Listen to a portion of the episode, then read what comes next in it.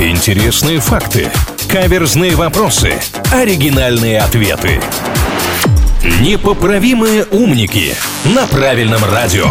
Господин редактор на правильном онлайн в рубрике «Непоправимые умники», как всегда. Задача у него одна. Немножко нас интеллектуально размять каким-то интересным вопросом, интересной историей. И таковых у него предостаточно. С вами Илья Андреев, Маша Сафонова. Здравствуйте, господин редактор. Здравствуйте. В познавательной книге об СССР описывается следующий случай. Однажды шведского туриста посчитали шпионом-вредителем. Он угостил этим советского гражданина, а тот скривился и сплюнул. Так что же для скандинава хорошо, а для русского не всегда. Назовите продукт. Ну, не знаю, как насчет продукта, но что для русского не очень хорошо, а может быть, какие-нибудь сигары, что-то такое, я подумала. Можно было от этого скривиться, если ты никогда не пробовал, и сплюнуть, такую реакцию получить. Но я так понимаю, что это что-то такое, что должно было смутить прям многих. Ну, потому что на вкус цвет, как говорится, товарищей нет, а здесь познавательная книга, и прям как пример приводится. А я подумала еще, странная ситуация, тебя на улице чем-то угощают, ты это пробуешь, ну, то есть, чтобы вот вы согласились, Илья, на улице от незнакомца взять и попробовать. Может быть, это был какой-то шоколад, только сильно горький. У нас горький шоколад не очень горький, а у них какой-то супер горький был. Ну, вот не знаю какого-то знаменитого шведского шоколада, я больше про жвачку подумала все-таки, СССР. Ну, еще сыр с плесенью, вот у меня какая идея возникла. Что-то я не знаю таких мест, где сыром с плесенью прям вот так вот просто угощают. Если вы знаете, намекните мне. В общем, мы накидали вариантов, давайте на чем-нибудь остановимся и закончим уже этот разговор. Ну тогда, Илья, принимайте решение. Господин редактор, наш ответ – жевательная резинка. Ох, как близки